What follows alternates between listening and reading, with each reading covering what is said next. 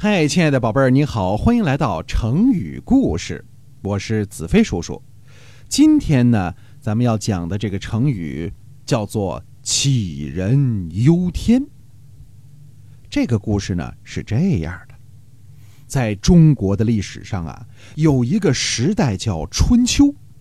这个时代呢，有个非常显著的特征，就是国家特别的多。也可以说，诸侯国特别的多。据说啊，有大大小小一百四十多个国家。那么这其中呢，有一个小国叫做杞国。在杞国呢，有一个人，我们就把他叫做杞人。他呢，特别的焦虑纠结。哎呀，总是担心有一天啊，忽然呢天会塌下来，地会陷下去，自己呢无处安身。为这事儿，他愁的成天是吃饭不香，睡觉不宁。后来呢，他的一个朋友得知了他的忧虑之后，担心这样下去会损害你的健康，于是呢就开导他说：“老铁呀，这天不过是一些气体积聚而成的，而气体是无处不在的。比如你抬腿。”你弯腰，你说话，你呼吸，都是在这空气中活动。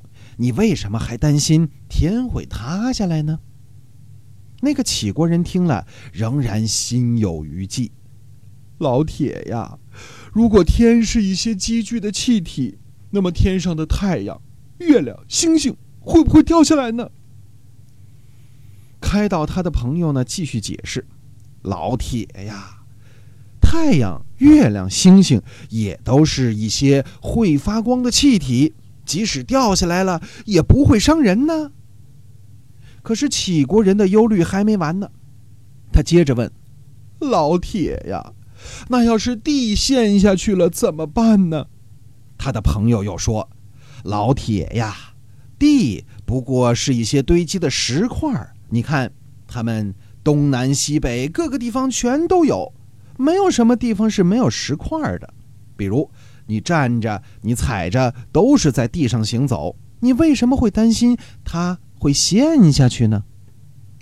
杞国人听了朋友的这一番开导之后，终于放下心了，十分高兴。哎呦，我终于可以睡个好觉了。他的朋友也为他不再因为这无端的烦恼而伤身体感到欣慰。这则故事其实就是告诉我们，人们不应该陷入无休止的忧愁之中而无力自拔。这人生啊，还是应该豁达一点儿，心胸宽广一点比较好。你们说呢？哎，所以这杞人忧天的意思是比喻不必要的或者是缺乏根据的忧虑和担心，就是下担心。好。那么今天的问题呢，我想问一下你啊，“杞人忧天”这个成语的反义词有哪些？大家应该知道，“杞人忧天”哎，就是很担忧，而且是无缘无故的担忧，不停的担忧。